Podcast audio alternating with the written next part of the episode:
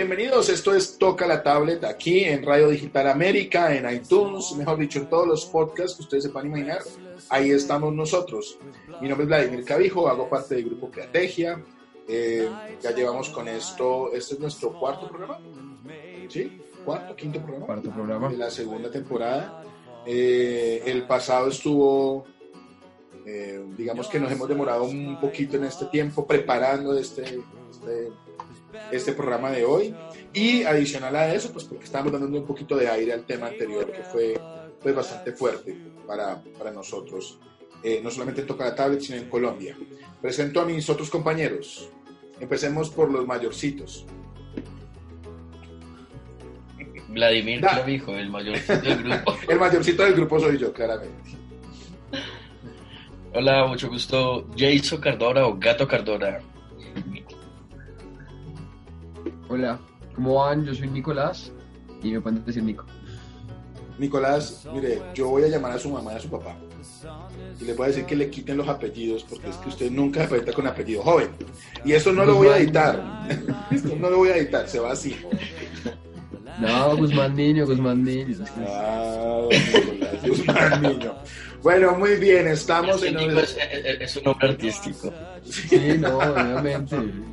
Sí, sí, sí, sigan así, verán. Papá me hubiera dicho lo mismo. Y a mí sí me puso un nombre súper raro, Vladimir Ilich. O sea, no había, no tenía, yo era sin tocayo. Sí, no. Tenían que pasar 4.000 personas para tener un tocayo. Entonces, bueno, muy bien. Bueno, les, hablando de creatividad, ¿no? De innovación, los papás muy creativos con los nombres. Bueno, el programa de hoy está destinado a que charlemos de tres temáticas que hemos venido trabajando y que cada uno desde su área lo está haciendo. Vamos a hablar de innovación por un lado, por otro lado, y claramente es por otro lado, vamos a hablar de creatividad, y en la mitad vamos a hablar del tema de los avances tecnológicos. Y voy a darles una pequeña introducción de por qué terminamos hablando de este tema. He estado rodando un video de Oppenheimer hace unas dos semanas, que es un video realmente viejo, donde Oppenheimer, los que no conozcan a Oppenheimer, Andrés Oppenheimer es un argentino que ha eh, tenido ahora unos tres libros importantes realmente. Eh, uno es, eh, uno de ellos es Sálvese quien pueda, que habla de la automatización de ciertos procesos y cómo el miedo a la tecnología ha hecho que en Latinoamérica sobre todo seamos muy distantes a los procesos de avances tecnológicos y de innovación y por otro lado estamos hablando de, de, cómo la innovación está transformando la vida. Él tiene esos tres libros, hay uno que se llama Innovar, Innovar o Morir, Crear o Morir, que es el otro libro de Oppenheimer. Él, él, en eso él hablaba justamente y decía, oigan, en Latinoamérica no estamos apostándole lo que le está apostando el mundo, y es a las ideas y a cuidar las ideas y a organizar las ideas, a ser más creativos y más innovadores. Entonces, cuando surgió eso, pues hablábamos con el equipo y decíamos, oiga, este tema lo hemos, lo, trabajamos alguna vez en Toca la Tablet, iniciando, creo que fue el segundo capítulo, antes, en esa época todavía no estaba el gato, y hablábamos de, ¿existe una forma de ser creativo? Y pues yo les digo, todos somos creativos. Lo que pasa es que hace parte de un proceso de, eh, de revisar constantemente los procesos de la cotidianidad para ver cómo podemos generar nuevas ideas. Entonces, en esa línea, eh, vamos a hablar de esos tres elementos. Uno es la innovación, otro la creatividad y el avance tecnológico. Yo hago una claridad frente al tema del avance tecnológico. A veces confundimos lo innovador con el avance tecnológico. El avance tecnológico fue lo que hizo Facebook en su momento.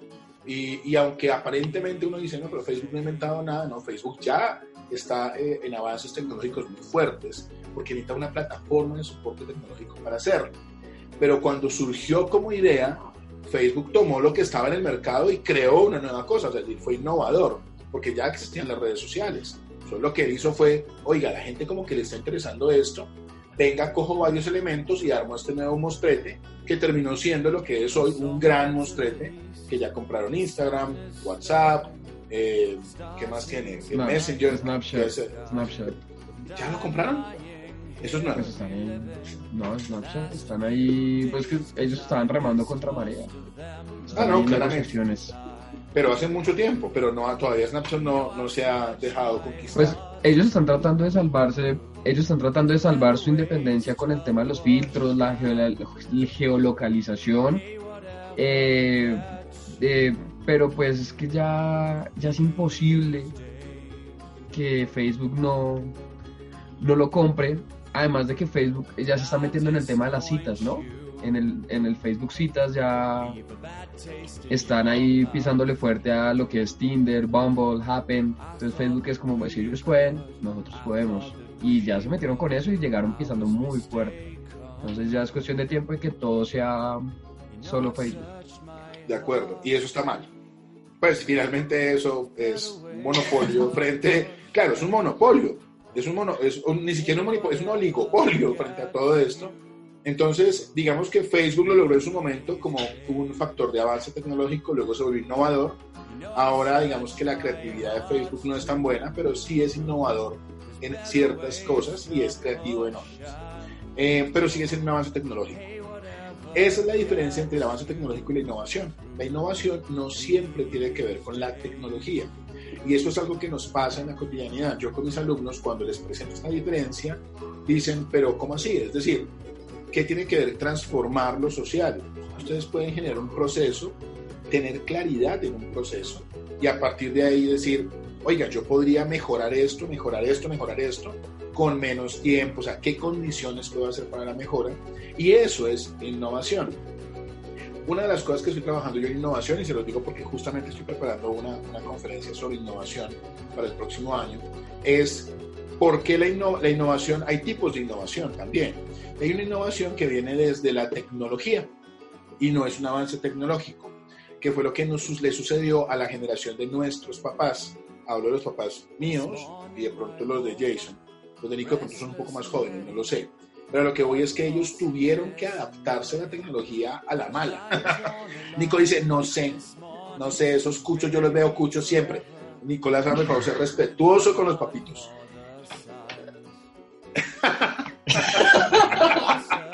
Ya sabemos por qué no dice los apellidos. Ya sabemos, señora, señor Guzmán, ya pronto usted recibirá este, este eh, podcast en su celular. Ah, no, él es fan, él es fan, número uno de... Sí, claro, él ve todos los videos junto con mi hermano y mi mamá. Ellos se sientan, los miran, analizan y retroalimentan. oh, buenísimo. Deberíamos invitarlos un día de estos a los papitos. Pero bueno, volviendo... De este capítulo. Después de este capítulo. Vamos a, a, a, ver este tema y es, a ellos les tocó, la tecnología fue tan disruptiva que les tocó adaptarse. Es decir, la innovación fue por empuje. Y eso es lo que llamamos que cuando la tecnología genera innovación, pero la maldita sea.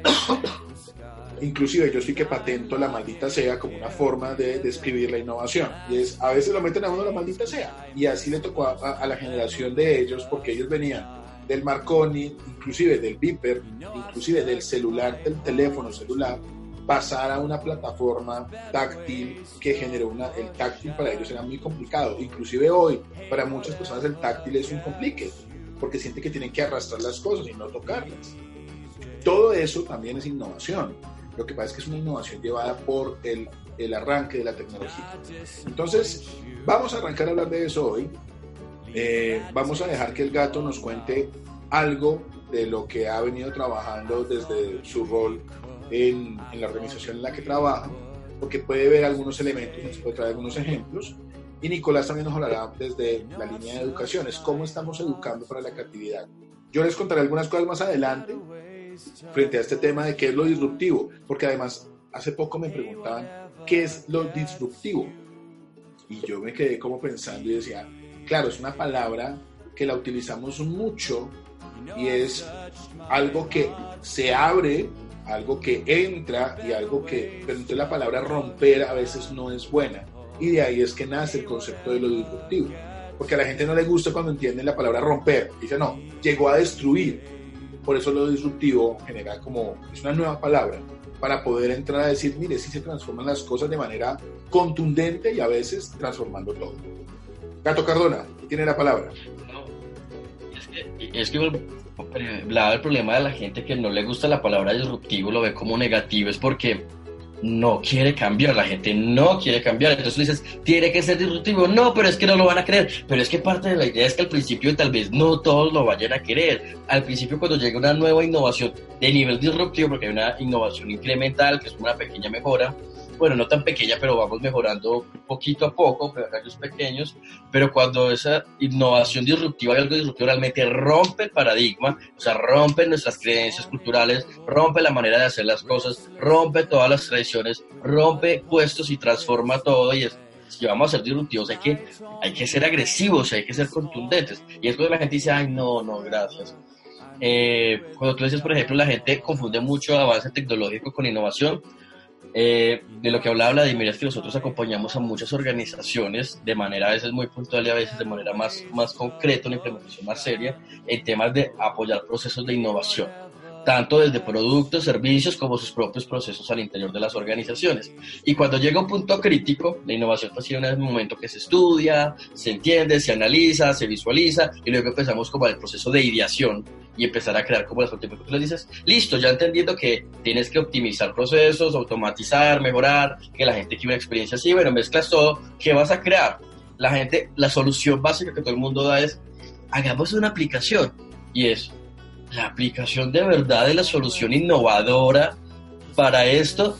Y es como, ya hay miles de aplicaciones que hacen lo mismo, pero necesitan crear su propia aplicación para ellos ser los innovadores. Es como, ¿para qué crear una aplicación para que chateen si creen un grupo en WhatsApp? O sea, eso...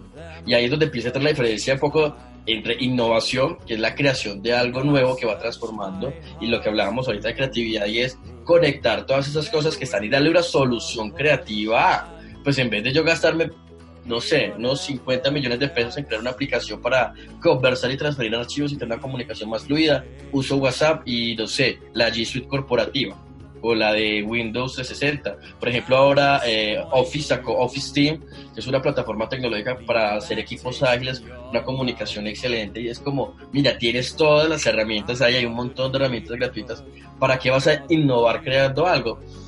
Y acá me traje con dos cosas que ah, hablábamos antes de por qué sale el tema de la creatividad y, de la, y de la innovación cuando lo conversábamos.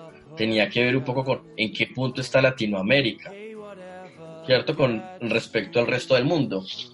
Y es que la gente, yo creo que Latinoamérica sacó lo peor como de todos los lados, de la gente que vino a pasar por estos lados. Vimos los peores de España, los peores de Europa, nos quedaron los peores indios, los más lambones.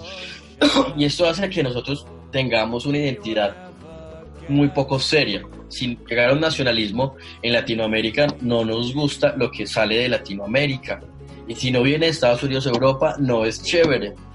Y acá entonces lo que pasa es que llegamos y ahora todo el mundo está hablando de innovación. Tú vas a las empresas y queremos ser los más innovadores. Y me imagino que hablaba la pasado. No, es que la gerencia dijo que teníamos que ser los más innovadores. Queremos equipos innovadores, queremos equipos digitales y la transformación de la organización. Listo, hay que hacer estos y estos cambios. Ay, no, ya no quiero.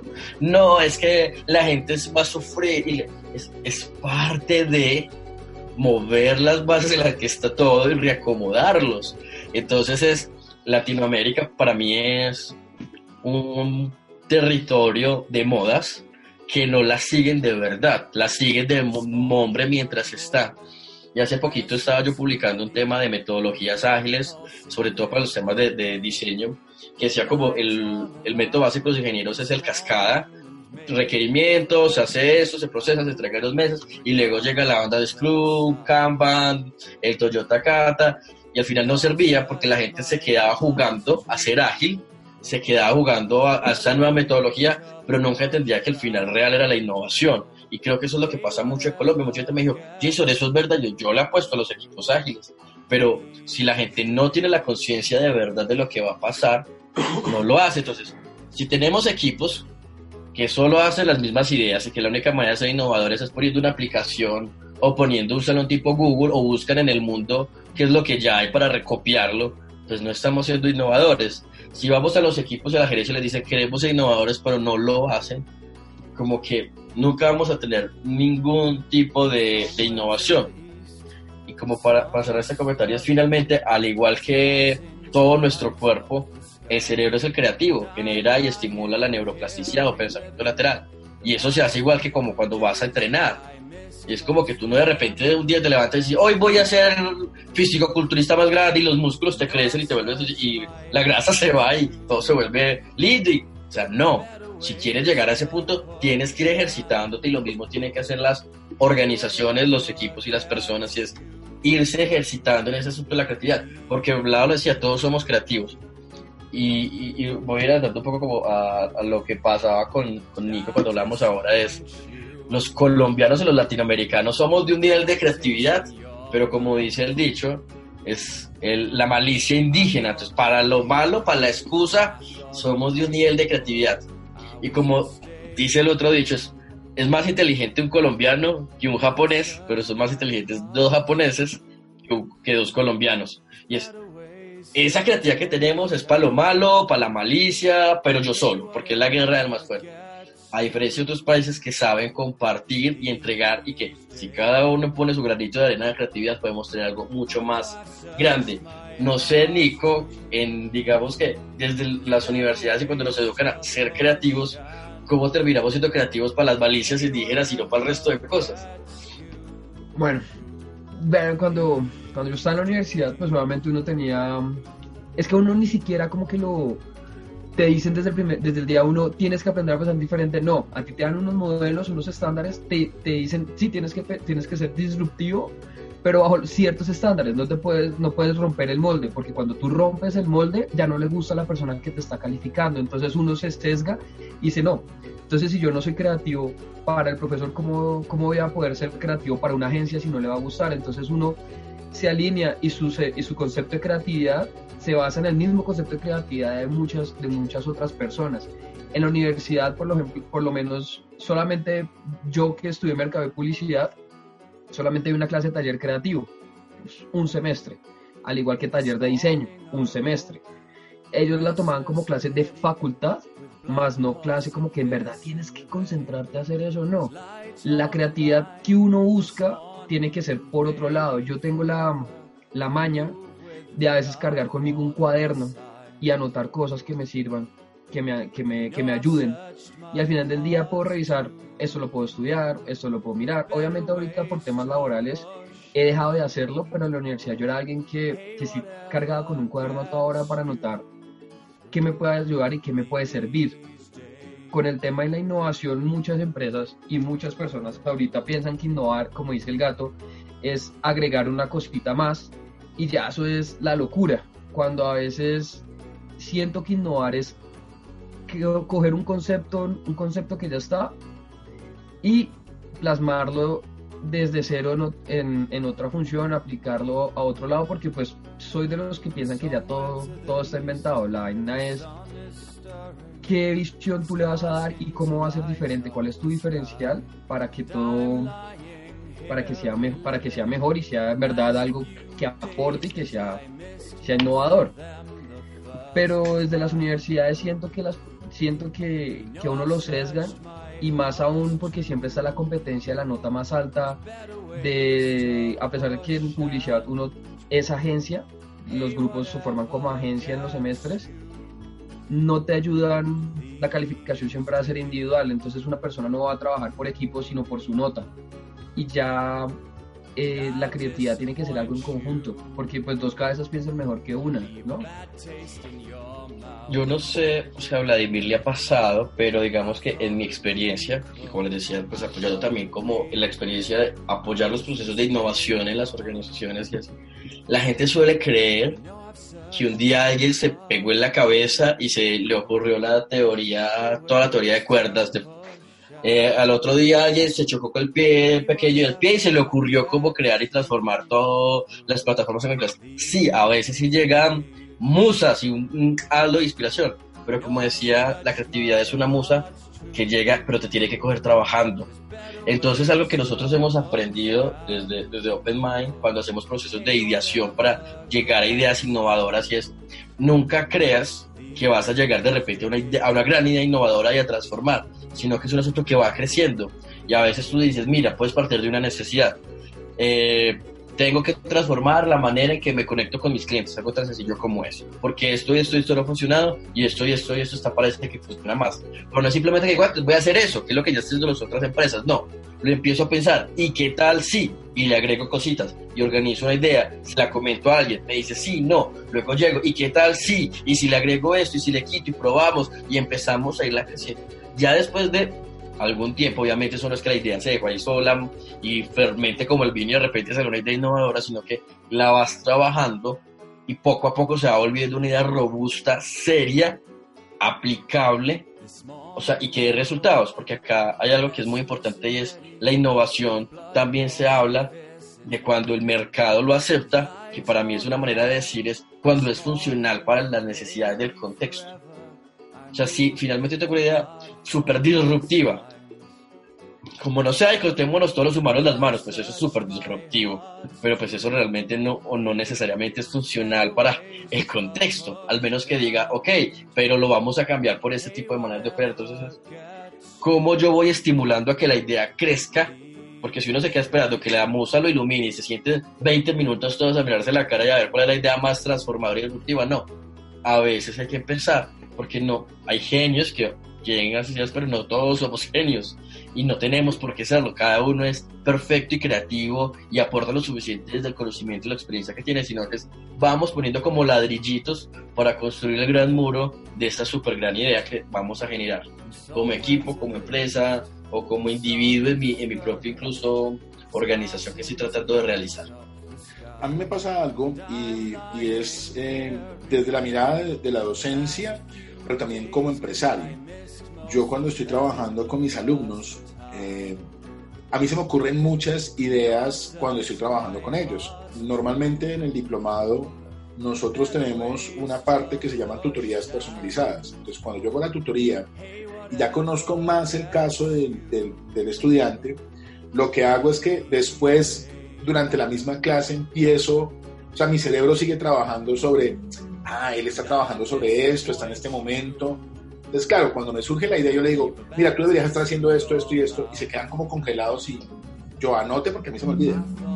Y se ríen, pero yo digo, en serio, anote porque se me olvida, porque es que yo he estado trabajando sobre su idea en mi cabeza mucho tiempo. O sea, yo trabajo todo el tiempo sobre las ideas de mis alumnos para ayudarles a que puedan evolucionar rápidamente el tema. Y algunos me dicen, pero, profe, ¿usted por qué puede hacer ideas que además tienen sentido y coherencia con un proceso?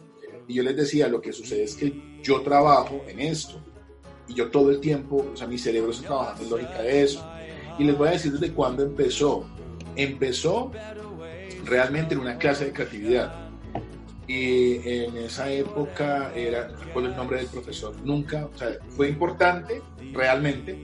Tenía un apodo y creo que me quedó el apodo y pues no lo voy a decir por respeto a él.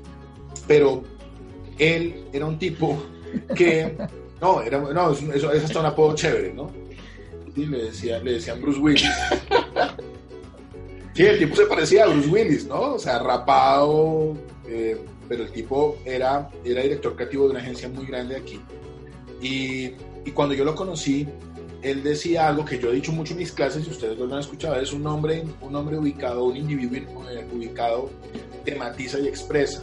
Y es lo que yo siempre he dicho uno cuando está ubicado, es decir, cuando tiene una mirada amplia desde donde está y entiende quién es, es capaz de decir, yo sé que puedo crear, yo sé hacia dónde estoy mirando y sé hasta dónde da mi horizonte. Sí, es una frase muy, muy, muy corta, pero que yo le di muchísimo sentido durante los 20 años ya, 20 y pico de años. Entonces, algo que tú decías, Gato, y también retomo lo que decía Nico, es, primero la creatividad no puede ser una clase, es decir, esto debe ser un eje transversal en la publicidad y el mercadeo, en la formación. Inclusive los profesores no deberían dictar, sino deberían crear clases todo el tiempo. Es decir, cada equipo de trabajo es diferente. Tú tienes que cumplir con un programa de unos conocimientos que tienen que tener, pero a partir de ahí tú puedes ser lo más creativo del mundo. La clase que yo le dicté a Jason no es la clase que le dicté a Nico y no es la clase que le estoy dictando a mis alumnos actualmente. No hay forma de que sea igual, pero sé que temáticamente tenemos que cumplir con ciertos, con ciertos elementos del programa que deben pasar, porque qué mamera está repitiendo la misma clase. Yo tampoco lo soportaría. Pero mis alumnos también tienen ese ejercicio, es, ellos no saben qué va a pasar. Eso es como, como decían algunos, esto se parece a la serie de Netflix. Y yo le decía, sí, usted no sabe qué va a pasar. A las 8 de la noche, de repente yo me levanto y digo, vamos a hacer esto, y cambió toda la clase. Y se quedan como miércoles, acabamos de armar una app, no nos dimos cuenta. Y eso pasa mucho. Pero entonces justamente es porque tiene que haber una estructura. Entonces, eh, ¿qué me está pasando a mí cuando yo los escucho? Una de las empresas, y tú lo dijiste, y lo tengo anotado porque me parece importantísimo lo que acabas de decir, Latinoamérica es territorio de modas, y no lo digo solo por Colombia. Colombia tiene una, una mirada muy de modas, o sea, Colombia en particular es muy de tendencias, ¿no? Nos encantan las tendencias, o sea, somos, si nosotros hiciéramos un top 100 de tendencias de 2019, nos forramos, ¿sí? Nos forramos, porque todo el mundo las va a querer aplicar en el 2020 y todo el mundo iría a ver esa, ese podcast, y tanto así que estoy que armo eso, ese va a ser el título de este, las 100 tendencias, y al final esto es, ¿cómo es que se llama? Cuando uno hace algo para que tenga... Y ahora, y ahora, que, y ahora que está leyendo, Por favor, comparte esta publicación. Comparte esta publicación y haz que otros lleguen acá. Pero es eso, es la gente dice, no, nos encantan las tendencias, ¿no? Latinoamérica es territorio de modas pero aplicamos, cogemos las modas y las cogemos por moda. La moda, no, y además que ni siquiera por moda, por tendencia, gato. Porque ojalá fuera una moda. La moda se sostiene en el tiempo. La tendencia es la que pica todo el tiempo. Y aquí tenemos es una, somos amantes de las tendencias. Las empresas, los directores de mercadeo, los gerentes de mercadeo, los gerentes, eh, inclusive en talento humano, solamente trabajan tendencias ay, no, es que están hablando del agility, entonces todos vamos a hacer agility. ¿Usted sabe para qué trabajaban los ingenieros? Todos están en agility. Y, además, por ejemplo, por ejemplo, con eso, hace cuatro años era el coaching y todos tenían que ser líderes coach. Desde hace un año está el design thinking, todos tienen que ser design thinking. Ahora design thinking con agility, todos tienen que ser agile, y management 3.0 y Scrum, y, no saben qué están haciendo y transforman todo cada cierto tiempo. Y yo digo, una organización que ha pasado por todas esas cosas, ¿qué tan real tiene ese input de, o sea, si tú coges el coaching, tiene algo importante, porque claro, es la conversación y eso es chévere. El agile es conversaciones ágiles, vamos a ser rápidos, productivos, de, no, no seamos estructurados, pero cuando luego lo cambian y lo vuelven y lo cambian, nada tiene sentido. Si tú coges lo que estaba funcionando, que es el Kaizen de hace, hace ocho años, y lo aplicas hoy, si lo aplicas bien, todavía te da muy buenos resultados, porque no es en sí la metodología la que esté mala, es cómo lo implementamos lo que hace que América Latina sea tan pobre en muchas oportunidades.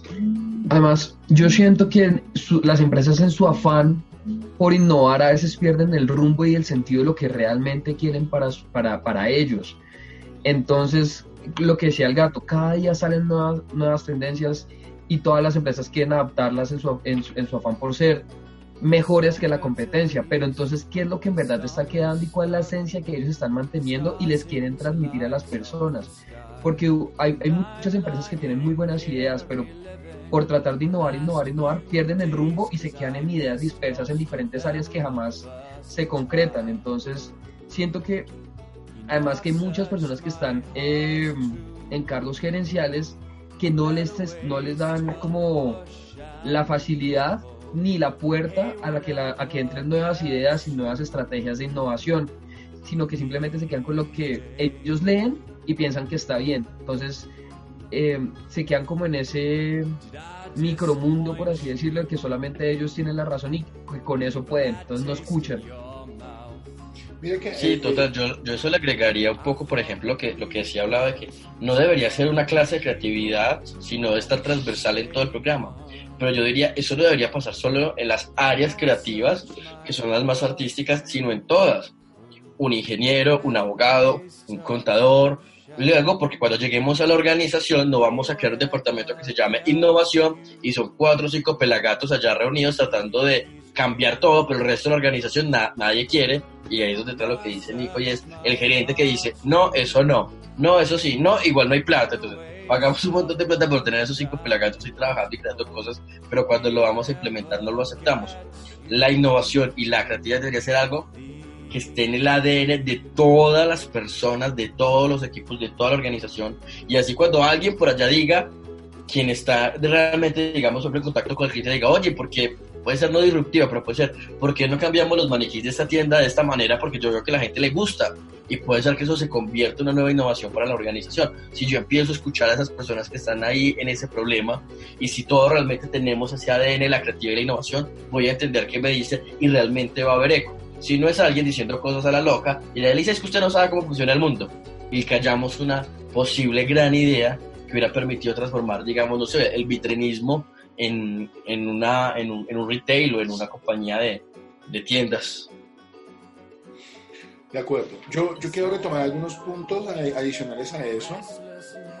Eh, tengo un sonido musical al fondo. Ya. y no vamos a editar esto, ¿no? O sea, que les quede claro, esto está grabado en vivos. Imaginen que esto está sucediendo en vivo. Nada que hacer. El, el, señor de los helados. El señor de los helados pasando.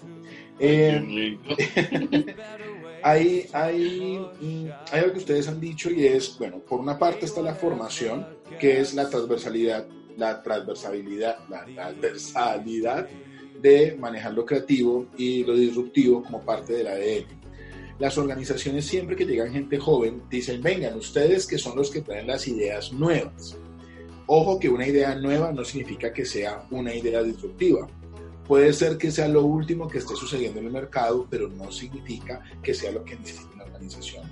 Entonces, la primera invitación a los que están escuchando esto y sean empresarios, sean gerentes, es no le crean a las nuevas ideas hasta que no entiendan su empresa por qué debería adoptar una nueva idea. Porque las empresas también tienen una estructura de crecimiento en innovación. Hay empresas que nacen desde la innovación y se quedan estancadas. O sea, llegan y, ¡guau! Somos lo máximo y sobre eso se quedan. Y no hay ningún cambio después, porque lo más innovador fue lo primero que hicieron. De ahí no se pueden reinventar. Dos, no hay que reinventar las empresas, hay que hacerlas crecer desde la innovación. Y ese crecimiento tiene que ver justamente con la forma en que trabajamos la creatividad en los equipos. La creatividad, y lo hablábamos, ¿cuál era la, la definición que tú dabas, Gato, de la creatividad? Y ya yo complemento la, la mía que es un poco la capacidad que tiene el cerebro de conectar distintos puntos de información o de temas existentes en nuestra mente en el contexto para crear una nueva solución a un problema o una situación, ofrecer una nueva vista o visión de lo que pasa. Tal cual como ustedes lo están escuchando en esa definición, es lo que debería ser un gerente en una organización.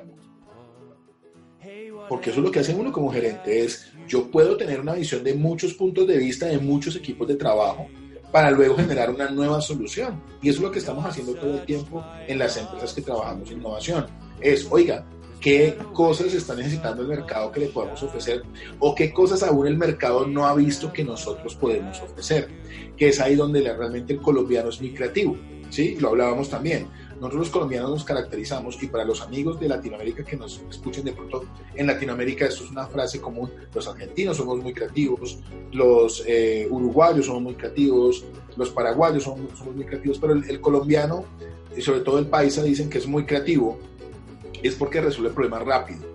Y, la, frase es, cuando un colombiano, la planteaba también Gato antes de que hiciéramos eh, este programa, es, un colombiano puede, poder, puede ser más creativo y más, em, ni siquiera la creatividad, bueno, pasa por ahí la creatividad, eh, recursivo, la palabra recursivo, más que creativo, es recursivo. El colombiano puede ser mucho, mucho más recursivo que un japonés o que un chino o que, bueno, en realidad Asia tiene una gran cantidad de, de elementos sobre eso. No son tan recursivos porque tienen unos, hay unos paradigmas muy específicos para hacer ciertas cosas. Pero cuando hay dos de ellos y, nada, y dos de nosotros, nosotros peleamos mucho entre nosotros porque nos queremos imponer todo el tiempo. El, la transformación digital, y ese es un tema que vamos a hablar más adelante también, y este tema no, no muere acá. Eh, la gente piensa que la transformación digital es entrar con lo disruptivo y con lo tecnológico, y no es así. La transformación digital que genera innovación en las organizaciones es esto mismo que estamos hablando, es cambie su mentalidad. Lo digital lo que nos enseñó es que podemos ser colaborativos, podemos trabajar por resultados sin sentirnos presionados y podemos trabajar para generar mejoras todo el tiempo. Por eso se llama transformación digital. Entonces, para ir cerrando también este tema, pues la invitación en este caso es revisemos cuáles son nuestros niveles de creatividad y nuestros niveles de innovación. En lo educativo, que fue lo que me pasó a mí, miren, yo hice el trabajo y cierro la historia de lo que les estaba contando antes con este profesor. Yo estaba con dos personas que eran muy, muy creativas, teníamos un nivel de creatividad muy alto. Y él nos pidió que hiciéramos una campaña para El mundo Sancho y ajeno de Silva Alegría. Es un libro, un libro indigenista. Claro, nos puso libros muy densos, libros, pero que todos los libros él nos decía, miren, si ustedes pueden resumir un libro en una palabra, en una frase, ese libro vale la pena seguirlo leyendo, porque ustedes lograron entender lo que el libro les quería decir, ¿sí? Eh, hay gente que nos dice, bueno, ¿usted en qué, cómo definiría 100 años de soledad? Y hay gente que dice Latinoamérica, hay gente que dice la vida misma, hay gente que cada persona tiene una interpretación de eso. Eso es el valor, ¿sí? De un libro. Él hizo eso con nosotros y nosotros llegamos a preguntarnos, bueno, ¿qué es lo que nos ofrece el indigenismo en este libro? Y al final llegamos a decir, bueno, ¿cómo estoy yo con el mundo? Si el indigenismo lo que hace es hacer una revisión de cómo me veo yo con el mundo y cómo la naturaleza me impacta a mí. Es básicamente un poco la, la forma en que se trabaja el indigenismo. El indigenismo traído a nuestra época, ¿qué era? Es qué me rodea y yo cómo estoy relacionado con esto que me rodea y decidimos hacer una campaña donde nos hacíamos una pregunta que es muy colombiana, es ¿y cómo voy yo ahí? ¿Sí? Que es el, el CBY, ¿no? ¿Y cómo voy yo ahí? Esa pregunta la convertimos en una, en una frase fuerza para preguntarle a la gente en momentos específicos cómo va usted ahí. Entonces uno, y aquí pues no, no creo que haya problema con quien escuche esto, en la planeación de la campaña hicimos una valla con penes y eran penes de todos los tamaños, de todos los colores y disfrazados. Y era una ilustración además. Entonces el profesor cuando nosotros llegamos a presentar la campaña era, era muy eh, eh, cruda en ese sentido y la pregunta era eso, ¿y cómo voy yo ahí? Entonces claro, cuando le ponen una imagen tan fuerte y te preguntan cómo voy yo ahí, uno te queda mirando y decir, pues el mío se parece como a este. O le decíamos a las mujeres, ¿ustedes cómo van, cómo van ahí? Y las mujeres se quedaban mirando como, ¿Cuál sería la, la respuesta correcta? No, no hay respuesta correcta. Es para que tú te sientas eh, cuestionada sobre tu relación con el mundo. Y eso al final era lo que vendía el libro. Eh, cuando terminamos la campaña, el profesor nos quedó mirando y nos dijo, bueno, denme de lo que fumaron. Ese es otro rollo de la creatividad solamente puede estar en estados mentales locos y eso es falso. La creatividad y la innovación es estar muy concentrado en el hoy, en el ahora, en ver lo que está pasando para poder proyectar el futuro. Terminamos, nos fue súper bien, nos calificó 5 en la materia, todo este cuento por, por, la campaña. Pero a lo que yo iba, yo después le preguntaba a él era por qué. Y después de 10 años lo entendí. Porque él me lo dijo, lo que pasa es que ustedes vieron lo que nadie vio. Y a veces es lo que pasa en la creatividad, que vemos lo que no están viendo otros, pero no es porque no lo quieran ver, sino porque no les parece importante. Entonces ahí están donde están los niveles de importancia de los procesos. ¿Qué tan innovador somos? ¿A quién le interesa ser innovador? ¿Al gerente o al alumno o al, al, joven que llega a la, a la, empresa? ¿Sí? ¿A quién le interesa la innovación, la creatividad? Yo, yo, yo quisiera decir con con una reflexión de esa de que se fumaron ustedes, es la analogía que la gente se ustedes fuman algo. ¿Y por qué? Y es, imagínense en esta escena, imagínense que hay un pasto verde entre un edificio eh, y donde te deja el bus, ¿cierto? y el edificio tiene varias entradas, hay una obviamente más grande. Si tú eliges de donde te deja el bus ir a la entrada todos los días por el mismo lugar, vas y sales y entras, lo que vas creando en ese pasto es como el camino de tierra. Y usted ve que cuando uno camina sobre el pasto va quedando el barco de tierra y no ve por dónde la gente pasa. Lo mismo pasa con nuestro cerebro si tú todos los días eliges el mismo camino, vas dejando un rastro y nuestro cerebro está pensado, nuestro cuerpo, perdón, incluyendo el cerebro, está pensado para optimizar, economizar. Entonces dice, por acá es por donde es y te manda de una vez por ahí. La creatividad es porque hoy no me voy por otro camino y porque no me voy hasta la esquina y luego me cruzo. Ay, pero es que es más largo. ¿Y por qué no? Y si me devuelvo y si hago un círculo y, y tú vas a encontrar que la gente realmente creativa es esa gente que en ese camino donde le bus está el edificio, el pasto no está marcado por un gran camino por donde pasa todos los días, sino que van creando, digamos que, porque la gente piensa que los que son creativos se la fuman verde, porque cuando tienes ese estado alterado de la realidad, tú sales de lo que hace siempre. Y porque se fue hasta la esquina, dio dos vueltas en círculo y llegó a la puerta. Ese man está loco y se la está fumando verde. porque fue capaz de salir de su propia visión, fue capaz de visualizar todo el panorama, que era todo ese espacio de pasto, todo ese edificio que había, todos los lugares donde lo podía dejar el bus y decidió buscar otro camino para resolverlo. Entonces, es, finalmente es como dice la no necesitamos fumarnos la verde, no tenemos estar en ningún estado psicotrópico, pero si acostumbramos a nuestra mente a ser capaz de salir de lo que hacemos todos los días, vamos a, ser capaces de empezar a estimular un poco, un poco esa creatividad. Igual, quiero decir, como un poco contra todo lo que hemos dicho en este caso, es no siempre hay que ser innovador y no siempre hay que ser creativo pues ya saben, yo traigo una empresa, enseñamos innovación, pues buscamos que la innovación esté siempre en nuestro ADN. Y siempre nos matamos buscando estrategias de comunicación y comercialización disruptivas, diferentes, y nos las fumábamos verde y buscábamos la cosa más loca y no nos da resultados, no nos da resultados. Yo dije, bueno, pero ¿y por qué no hacemos algo? ¿Y por qué no hacemos lo que todo el mundo hace para este tipo de negocios? Lo más cliché y lo más tradicional y dimos ese paso, hemos empezado a hacer cosas como muy tradicionales en ese mundo de mercadeo para el sector en el que estamos y nos ha funcionado mucho mejor. Y es, hay momentos, y mi empresa entonces tiene una línea de producción de, innova, como de herramientas innovadoras 100% analógicas, no son digitales, y ahí somos muy innovadores y buscamos siempre crear cosas nuevas. Y en la otra es, para comercializar somos muy tradicionales porque es lo que más resultados nos está dando. Finalmente tampoco es, porque no es la moda, no es la tendencia, no es ser innovador por ser innovador, no es hacer tendencia o hacerlo diferente para hacerlo diferente, sino es realmente qué necesito.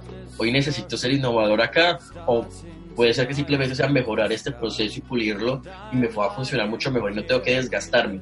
Yo siempre he peleado con eso de las ideas de todos tenemos que ser creativos, todos tenemos que ser innovadores, todos tenemos que ser emprendedores, todos tenemos que ser, es un momento, todos tenemos que ser investigadores para poder entender la realidad con un sentido. No, no todos tenemos que ser nada. Habrá quienes quieran vender cosas en la esquina porque le gusta, habrá quien les gusta eh, hacer trabajos operativos porque es lo que le gusta, habrá gente que está hecha para crear cosas innovadoras, habrá gente para ser emprendedora, habrá gente para cada una de las opciones. Y también es entender, si yo no quiero ser creativo, porque me voy al puesto que sea menos creativo. Y es válido. Pero si como empresa, como equipo, como organización, como gerente, decido que le voy a apostar a la innovación y le voy a apostar a la creatividad, pues también toca hacer el ejercicio riguroso y sensato para que unos buenos resultados pertenecen a algo pequeño y me extendí, pero pero era, es algo que siempre siento cuando se tocan esos temas y es, todos tenemos que ser creativos y es, pues, y si no. Sí, eh, bueno, yo quiero dejar este tema abierto y ya que hicimos este, este ejercicio de las 150 tendencias para el 2020. eh, sí, sí, si están viendo eso ya saben que no es cierto. Pero ya, digamos, no lo voy a abrir más y es, vamos a dejar acá, digamos que no quiero concluirlo del todo para que nos quede esto para una segunda parte más adelante. Y el reto que les pongo a Nico y al gato es que tratemos de traer un caso de innovación y un caso de creatividad que conozcamos para que en la próxima sesión hablemos de realmente esos casos específicos y los analicemos entre los tres para ver realmente el alcance de esto. ¿Listo? Entonces esa sería como la, la continuación de este podcast. Hoy voy a hacer un cambio. Vamos a ir primero con las notas de Nico y les digamos que damos cierre además a nuestra sección que no presentamos porque arrancamos así a pelo y es eh, cerramos Nadie tiene la razón, que es nuestra, que es nuestra sección de, de, construcción colectiva. Y vamos ahora con las notas de Nico. Las notas de Nico. lo hace. Vamos, Nico. Bueno, eh, como hemos, han pasado varios días, eh, tengo información un poco más relevante. Hace poquito se hizo el State of Play, que fue un evento que se todos los años en el cual State of, State of Play. Ok.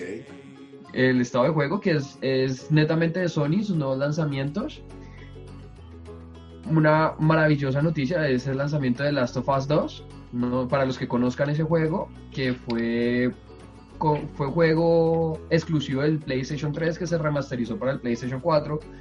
narra una historia posapocalíptica bastante cruel sobre un, un, padre que pierde a su hija y sobre una niña que es la cura, que a mitad de camino se encuentran y tienen que luchar uno para sobrevivir porque está en un mundo posapocalíptico lleno de personas malas y de gente que quedó infectada por un virus.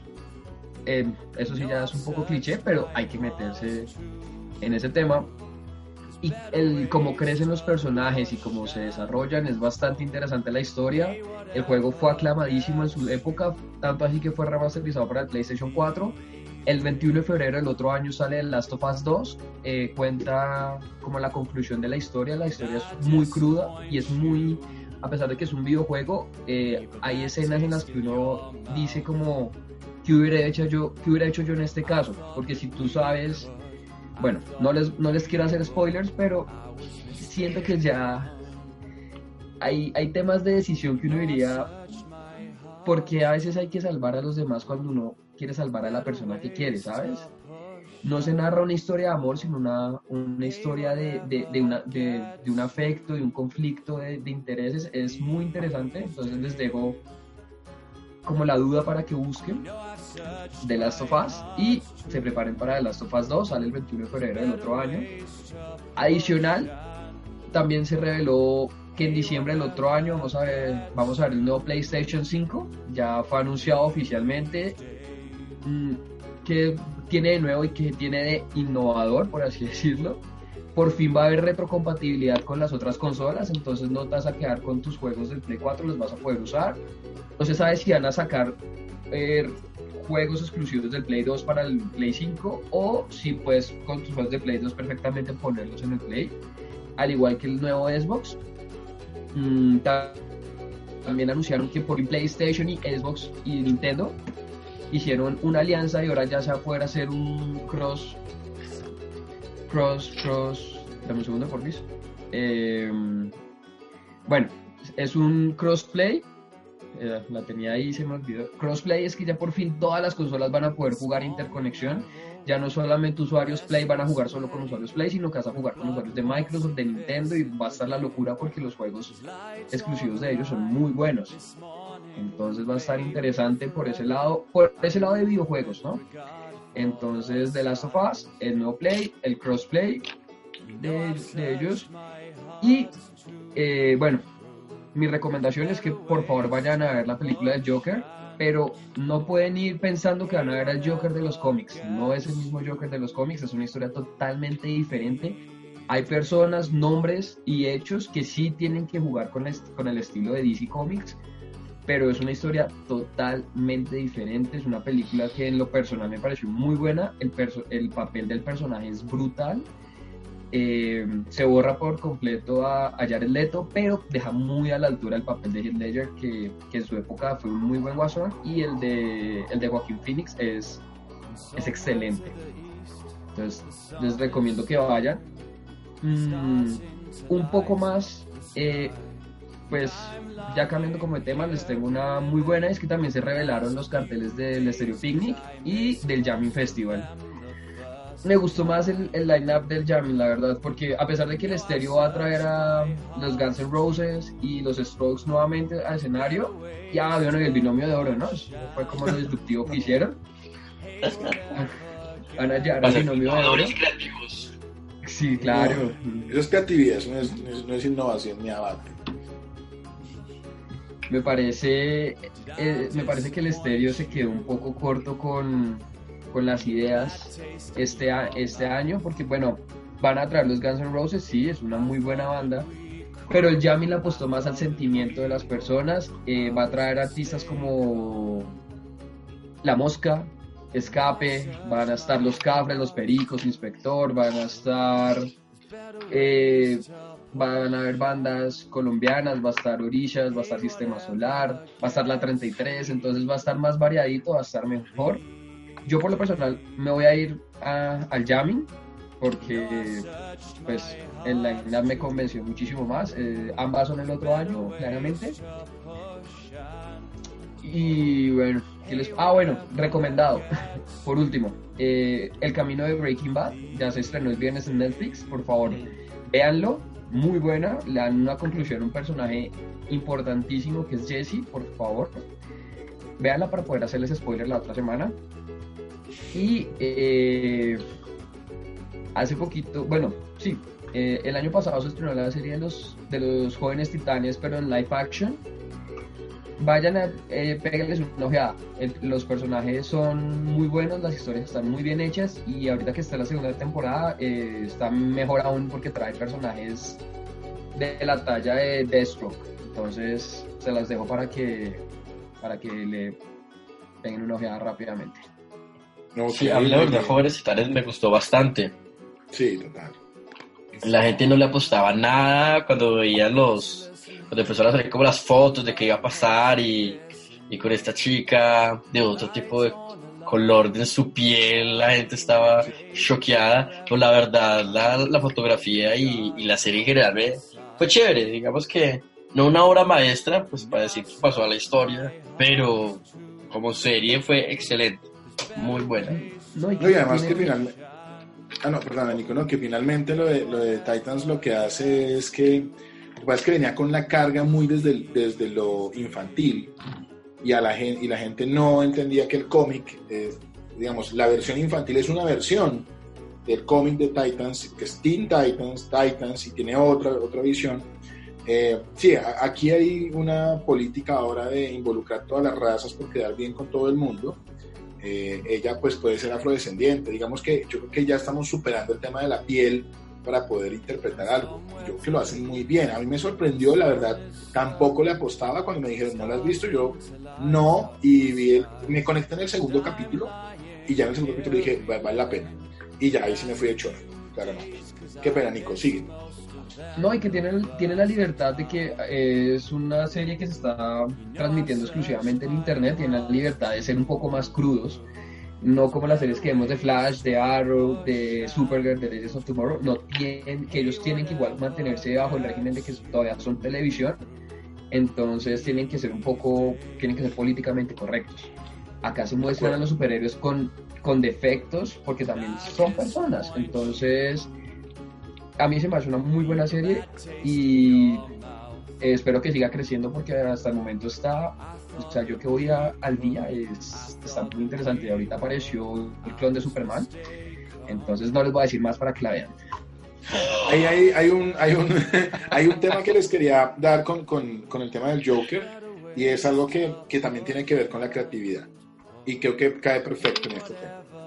Hay personas que ven el Joker y van a ir como, wow, van a salir como, oh, oh, por Dios, el cine transformado. No, a mí me encantó el Joker, pero por la cantidad de referencias de otras películas, por la cantidad de referencias, inclusive de momentos que son un cuadro y ese cuadro es exactamente igual al de otra película que es de los 70s o en un contexto de otra época. Entonces, si usted quiere ir a ver el Joker y quiere sorprenderse aún más de lo que pudo haber visto cuando la vio ahora, véase Requiem por un sueño, véase Taxi Driver, véase El Rey de la Comedia, véase La Naranja Mecánica y luego de eso nos sentamos a charlar. Porque es que lo que me sucedió con mucha gente es que la gente, claro, hay gente que decía, está sobrevalorada, y dije, no, es una excelente construcción creativa. ¿Sí? Sale de la tendencia de los cómics, la trae como una película cruda, inclusive le quieren hacer ya segunda película por el cierre que quedó abierto, ya dijeron que eh, Joaquín Phoenix dijo, yo no voy a hacer segunda parte, pero con tanto éxito que tuvo, pues quién sabe que de pronto lo hagan, pero no creo que, no, no creo que sería igual, esta es una obra única que debería cerrar ahí y ya. Pero, pero sí, la invitación es que si ustedes quieren entender cómo funciona la creatividad, háganse el viaje primero cinematográfico para que conecten completamente con el tema. No, y, y mira, ya para darle, como, para darle como un cierre, mírate que estamos hablando de. Ahorita que estamos hablando de la creatividad y de, y de las, y de las, y de las personas eh, y de las eh, pensamientos diferentes, tienen. Obviamente, el director es una persona relativamente joven, pero tiene apoyo a, a una, a un genio del cine como es Martin Scorsese. Entonces, claro, la unión de dos personas de dos diferentes generaciones traídas una película dieron un resultado de una película de muy bajo presupuesto, porque la película fue hecha con casi 65 millones de, de dólares, a diferencia de Endgame, que fueron casi 370 millones de dólares y están recaudando casi, casi lo mismo a la fecha. Entonces, cuando se juntan dos cabezas con muy buenas ideas, así sean eh, de diferente generación, traen a, pueden dar como resultado una obra maestra como la que vimos en el Joker. Entonces, es una excelente película. Como dijo Lado, tienen que verse esas películas. Yo, afortunadamente, ya le hice check a todas. Entonces. Muy bien, muy bien. Gato, ¿ibas a decir algo? Ya para cerrar las notas de Nico.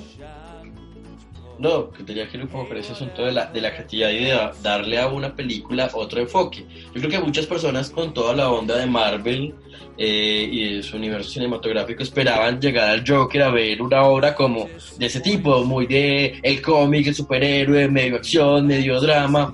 Y es una película que, que te sacó de todo eso.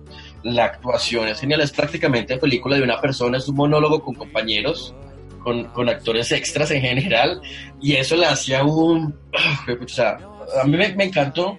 Me habían dicho muchas cosas y yo fui con expectativas muy diferentes. Y yo dije, ok, creo que tengo que tener mis propias expectativas y la, la puse en el propio lugar. Es como cuando tú ves una película o de un libro.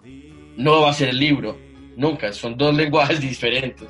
Lo mismo pasa acá, es, no ves una película de acción, no es una película solo de, de cómics, no ves el cómic, pero tiene una narrativa y otro tema que es súper enganchado. Además que le da un origen a, a, un personaje que no tiene origen en, en DC, o sea, no, no, sabemos por qué el Joker es el Joker, se han hecho muchas versiones de eso, pero no hay, inclusive hay una versión de Batman donde la mamá de, de, de Bruce Wayne es el Joker, ¿sí? Entonces, porque ella enloquece. Sí, en Flashpoint. Exactamente, entonces hay miles de versiones de inicios de, de, de, Joker, pero cuando uno va a la esencia del Joker, nunca nos dicen por qué. Esto es una justificación de por qué el Joker es el Joker, eh, además que es cruda, entonces aún más te conecta, pero el Joker creo que es de los personajes que no es un antihéroe, porque realmente es un villano completamente, y la gente dice, no, este lo están viendo como un Deadpool, no, no hay manera. Es un villano, y si sientes empatía con un villano, que fue lo que a una mucha gente le chocó y es miércoles, el Joker es fabuloso, pero en esta película yo fui empático con él y quedé como, ah, pobrecito Joker, con razón es una NEA, si por ponerlo en lógica de, de, de nuestro, pero, pero Joker es, y no, el Joker en muchas versiones ha sacado niños de vientres, eh, ha, ha matado a la hija de Gordon de dos maneras diferentes, horribles, que uno dice como, ¿a quién se le ocurre? O sea, el que lo creó está mal de la cabeza. Y sí, seguramente está mal, pero es eso. Mira, del villano, mírate, villano, villano. mírate que como dato curioso ya para cerrar, eh, los creadores del Joker en, en, la, en su época fue, eh, de Joker fue pensado para salir en un solo cómic de Batman y morir en el mismo cómic. La gente fue la que lo pidió porque es un, es un villano que puede llegar a pasar porque es es como lo decían, de que el hombre nace bueno y la sociedad lo corrompe. Las tres historias de origen del Joker, todas son consecuencia de algo. A pesar de que nunca se le da un nombre de una historia concreta, todas son consecuencia de algo. De algo, o de alguien. Entonces, o de algo de alguien. Entonces, eh, es, un, es un villano que, que, puede ser real. Y por eso es que uno en la película a veces se, siente, se sentía incómodo, se sentía empático.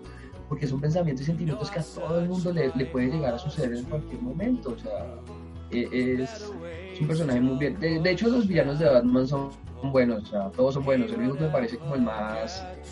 Eh, como Bo es, es, es el, el, sombrerero loco que tiene como un pequeño fetiche hacia Alicia el País de las Maravillas, pero pues, no Batman, no todos los Batman pueden ser perfectos claramente, pero todos los villanos de Batman son, son brutales. No todos pueden ser perfectos.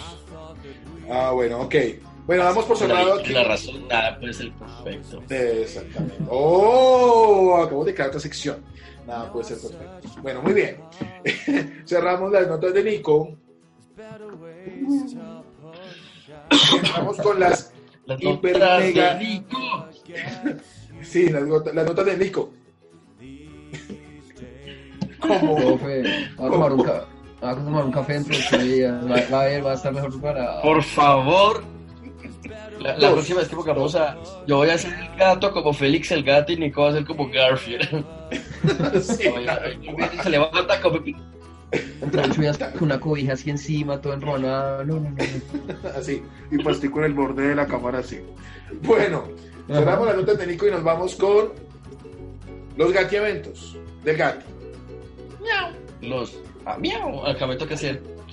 toca hacer el jingle, o sea. Voy a, no sé. de, un me- de este año no paso a sacar mi propio jingle de estas Sí, tal cual. Bueno, chicos, para hoy que estamos hablando de innovación y temas de creatividad, seguramente no a todos nos ha pasado que a veces tenemos que por la fuerza o por el cliente o por la organización o por el momento o porque el negocio va mal, coger una idea y decir, hoy tengo que sacar una idea creativa o tengo un mes para sacar una idea y mejorarla, que una gran idea y tú empiezas a recurrir a un montón de técnicas, que el brainstorming, que preguntarle a un amigo, a buscar tendencias, pero definitivamente nunca le pegas, como decimos acá, bueno, se dice que Bogotá pega entendió muy bien, eh, anotar gol con esa idea que tú dices, realmente no es un ejercicio fácil, incluso la gente que se dedica al tema de la edición requiere su, su ejercicio. Entonces, les tengo un evento en donde vamos a entregar una herramienta de justamente para apoyar, se llama la Ideas Machine, es un- una metodología para coger una idea base y empezar a trabajarla para crear una gran idea, sin importar si el equipo que, o la persona que lo está haciendo es muy creativo o no tan creativo, es como un estimulador de la creatividad que vaya inyectando a que la idea salga en un buen estado. Vamos a hacer, se va a hacer el lanzamiento desde Open Mind, la empresa en la que trabajo. Vamos a estar en Ciudad de México, Costa Rica, Salvador, Panamá, Ecuador, Chile, Manizales y Bogotá. Así que si ustedes están en alguna de esas ciudades desde el 2 de noviembre y hasta el 1 de diciembre, vamos a estar realizando eventos de formación gratuito para quienes adquieren los productos para la fecha de lanzamiento. Va a ser súper interesante, van a poder, la- digamos que no solo van a recibir esa herramienta, sino que también van a poder tener, van a tener cuatro herramientas, una de liderazgo, una de autoconocimiento, una de emociones y motivadores humanos, que para el tema de marketing es fundamental para mapear e identificar las campañas, y el que les contaba de Ideas Machine. Así que si están interesados en unas herramientas y metodologías y están en una de las ciudades que les acaba de mencionar, péguese la pasadita por www.openmind-global.com y reserven su lanzamiento que ahora está con un 35% del descuento y regalan el día de formación. Ya digamos, acá hemos hablado un poquito de las herramientas muy por encima, pero no es porque trabaje ahí, pero les aseguro que son herramientas muy, muy útiles y de hecho, Vlado, Nico, los invito formalmente para que nos veamos el 2 y, y conozcan estas, estas herramientas y las puedan llevar a, a sus lugares de trabajo. Así que esos son mis gativentos de hoy, poco autopromocionados, pero no lo olviden www.openmind-global.com y asistan al lanzamiento de estos nuevos productos. No, pues Open Mind para mí hace parte de la casa de Grupo Creategia y pues de Toca la Tablet. Eh, todavía la empresa de Nico no, sí, a la que pertenece. Pero pues nosotros por ahora nos podemos debatir en este ciclo. Eh, muy bien, cerramos las, los Gati eventos del Gati. Eh, muy bien.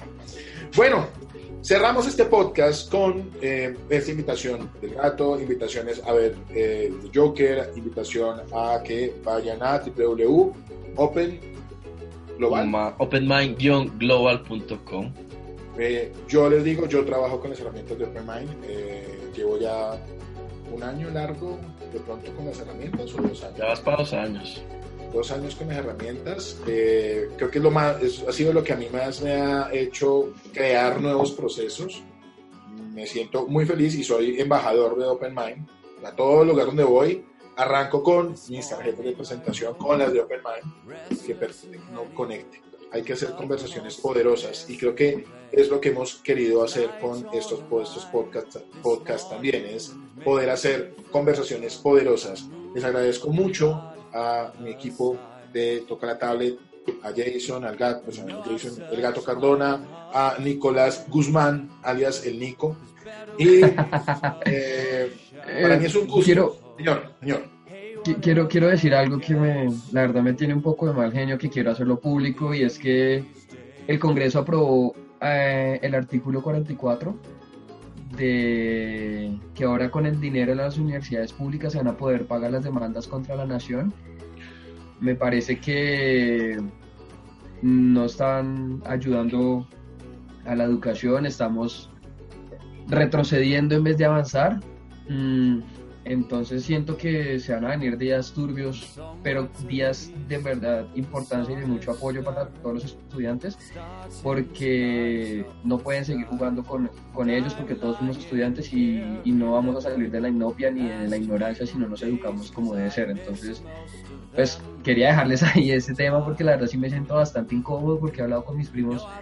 Tengo cuatro primos que estudian en la Nacional que en verdad se, se, han quemado las pestañas y se han matado por entrar y por dar lo mejor de ellos para que jueguen de esta forma. Entonces quiero que pues los que me escuchen y los que están conmigo en este momento uh, alcemos una voz y nos manifestemos con ellos porque no pueden seguir eh, no puede seguir que nos sigan pasando por alto eh, y sigan jugando con nosotros. Entonces ahí les dejo la, la inquietud.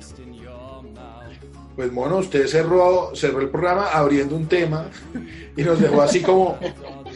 ¿Cómo me, va, ¿Cómo me va a decir eso faltando un minuto para que se cierre el programa?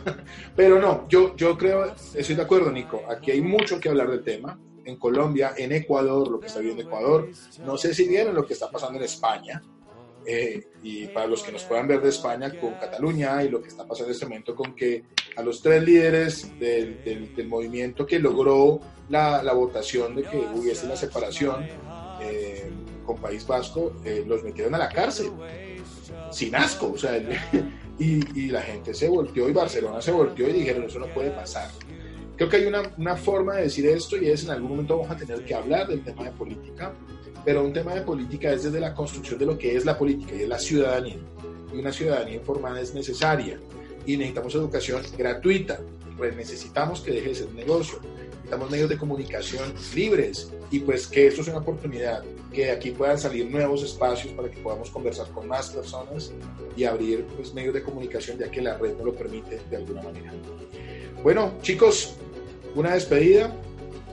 Que tengan un fabuloso día, una fabulosa semana, gócenselo todo, sigan las recomendaciones del gato de Nico, mi nombre es Vladimir Clavijo y nos vemos en Toca la Tablet en ocho días. Chao, chao.